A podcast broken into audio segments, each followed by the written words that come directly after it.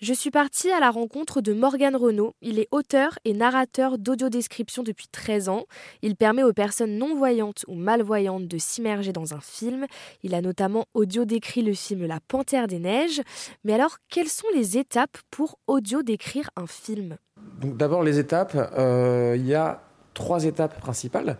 Euh, l'écriture, voilà, donc c'est l'auteur euh, face à lui-même et face au film. Ensuite, il y a une deuxième étape qui est, euh, qui est très intéressante. C'est là que nous, les auteurs, on apprend, euh, notre métier. C'est la relecture avec le collaborateur non-voyant.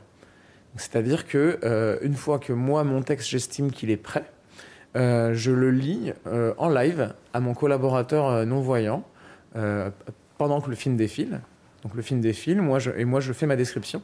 Et là, ce collaborateur ou cette collaboratrice va m'arrêter quand elle estime qu'il y a des, choses à, modifier. Donc ça peut être soit des moments où j'ai décrit des choses superflues, donc il n'y a pas besoin, ou alors euh, quand ça manque d'informations, ou alors simplement pour me suggérer d'autres tournures de phrases.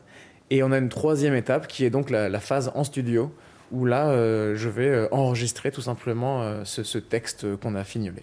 Et justement, est-ce que vous adaptez votre ton en fonction des, des films que vous audio décrivez Oui, que ce soit le ton, donc le langage dans l'écriture, euh, on peut avoir un langage plus ou moins soutenu, familier, euh, formel. Voilà, que ce soit si c'est une comédie ou un film, je ne sais pas, qui se passe dans un tribunal tout du long.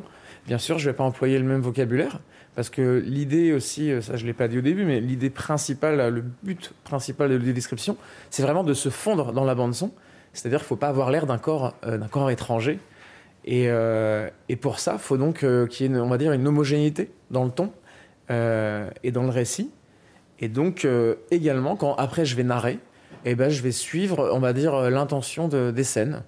C'est-à-dire que si c'est une scène plutôt légère et drôle, eh ben, je vais, en général, on sourit, et naturellement, ça, ça, ça donne un ton plus léger. Ou alors, si c'est une scène de poursuite, bon, voilà, je vais être plus intense et aussi suivre le rythme de l'action. Donc voilà, comment on s'accorde avec le film. Et qu'est-ce qui est le plus dur, on va dire, dans le métier? Il y a plusieurs défis, je dirais. Euh, il y en a un, c'est euh, c'est pas forcément dur, mais en tout cas c'est capital de le faire. C'est la recherche qu'on doit parfois faire pour créer, euh, on va dire, un lexique, une banque de vocabulaire. Je m'explique. si d'un coup vous vous mettez à travailler sur un film, je sais pas moi, sur un, chirurgien par exemple. Bah voilà, moi je connais pas trop le, document, le vocabulaire de la chirurgie, le matériel, les, les, verbes utilisés pour parler de leurs actions. Et donc, euh, il y a cette phase un peu passionnante. Enfin, moi qui suis un peu euh, très culture générale, un peu, j'adore aller m'informer. Donc, j'ai cette phase de, recherche que j'ai à faire pour, euh, pour bah, pouvoir, pouvoir parler d'un sujet. Et ça peut être aussi des recherches historiques. Imaginez un film, je sais pas, en Russie, 19e siècle. Il, va y avoir les, les habits, les toilettes des femmes, avec certains tissus, certaines robes. Il va y avoir l'architecture des bâtiments. Euh, et les habits aussi des hommes d'ailleurs, à l'époque, qui étaient tout à fait aussi particuliers. Donc ça peut être ça, ça peut être des recherches historiques, ça peut être des recherches sur un métier. Et euh, ça, c'est un vrai défi. Deuxième défi, c'est avoir un vocabulaire le plus imagé possible. Euh, bah, voilà, parce qu'il y, y, a des mots qui sont intéressants dans la langue française, qui sont beaux, mais qui, pour moi, ou même en général, on le ressent, qui ne créent pas d'image, qui sont moins visuels que d'autres. Donc il y a ça, et surtout la diversité du vocabulaire. Ça, c'est euh, primordial. J'aurais même dû le dire en premier. C'est-à-dire qu'il n'y a rien de plus... Euh, euh, bah, c'est gênant quand on se retrouve à avoir les mêmes mots qui reviennent à la suite dans les phrases. Donc il y a ce défi-là d'avoir un vocabulaire très diversifié. Merci Morgane Renaud d'être venue nous expliquer les étapes de l'audiodescription d'un film.